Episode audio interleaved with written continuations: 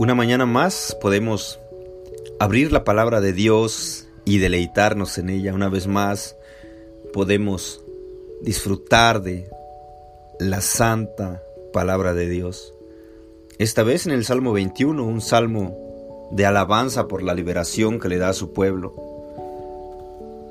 El salmista David, nuevamente, es el que escribe este salmo.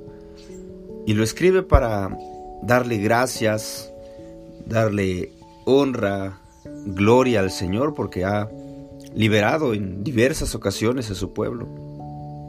Reconoce el poder del Señor, reconoce que el Señor es misericordioso con él principalmente y con su pueblo.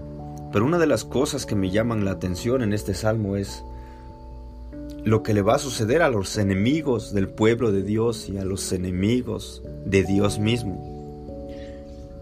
Cuando el Señor venga va a ser terrible su ira, va a ser terrible el castigo por sus pecados, va a ser terrible el enojo del Señor. Es bastante impactante lo que va a suceder con ellos. El versículo 9 es bien claro y dice, los harás como horno encendido en el tiempo de tu enojo. El Señor en su ira los devorará y fuego los consumirá. Y la pregunta que quiero hacerte en esta mañana es, ¿de qué lado estás? Solamente puedes estar en dos lugares, por supuesto, en uno solo a la vez. ¿Estás de parte del Señor? ¿Eres parte del pueblo de Dios? ¿O eres parte de sus enemigos? Porque si eres parte del pueblo de Dios, puedes alegrarte y regocijarte en Él darle gracias porque te ha salvado, gracias porque te ha mostrado su misericordia, porque te ha llenado de gracia y has podido, podido ver a Cristo como tu Salvador.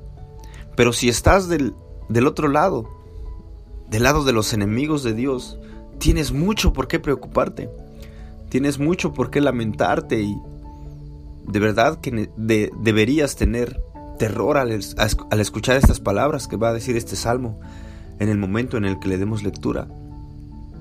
Así que te, te pido que medites en esto, es algo urgente, es algo de vida o muerte, estar con Dios o estar en contra de Dios.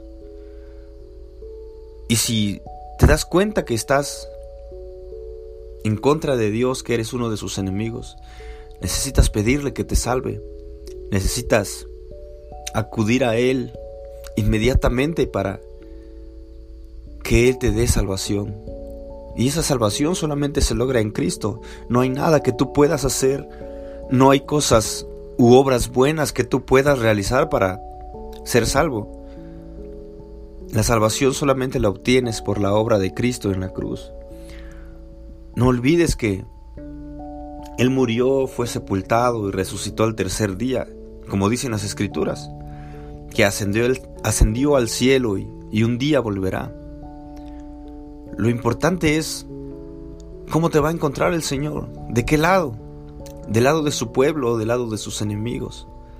Así que es necesario que medites en esto y que medites en este salmo también y que puedas darte cuenta que estás frente a un Dios todopoderoso, un Dios que, como la palabra dice, es amor, pero también un, Dios que es fuego consumidor. Así que te animo a escuchar este audio, a escuchar este Salmo 21 y que puedas meditar en tu condición delante del Todopoderoso. La palabra del Señor dice así, Oh Señor, en tu fortaleza se alegrará el Rey, y cuánto se regocijará en tu salvación. Tú le has dado el deseo de su corazón, y no le has negado la petición de sus labios porque le sales al encuentro con bendiciones de bien, corona de oro fino colocas en su cabeza. Vida te pidió y tú se la diste, largura de días eternamente y para siempre. Grande es su gloria por tu salvación, esplendor y majestad has puesto sobre él, pues le haces bienaventurado para siempre. Con tu presencia le deleitas con alegría, porque el Rey confía en el Señor y por la misericordia del Altísimo no será conmovido. Hallará tu mano a todos tus enemigos. Tu diestra hallará a aquellos que te odian. Los harás como horno encendido en el tiempo de tu enojo. El Señor en su ira los devorará, y fuego los consumirá. Su descendencia destruirás de la superficie de la tierra, y sus descendientes de entre los hijos de los hombres. Aunque intentaron el mal contra ti, y fraguaron, fraguaron una conspiración, no prevalecerán, pues tú los pondrás en fuga, apuntarás a sus rostros con tu arco.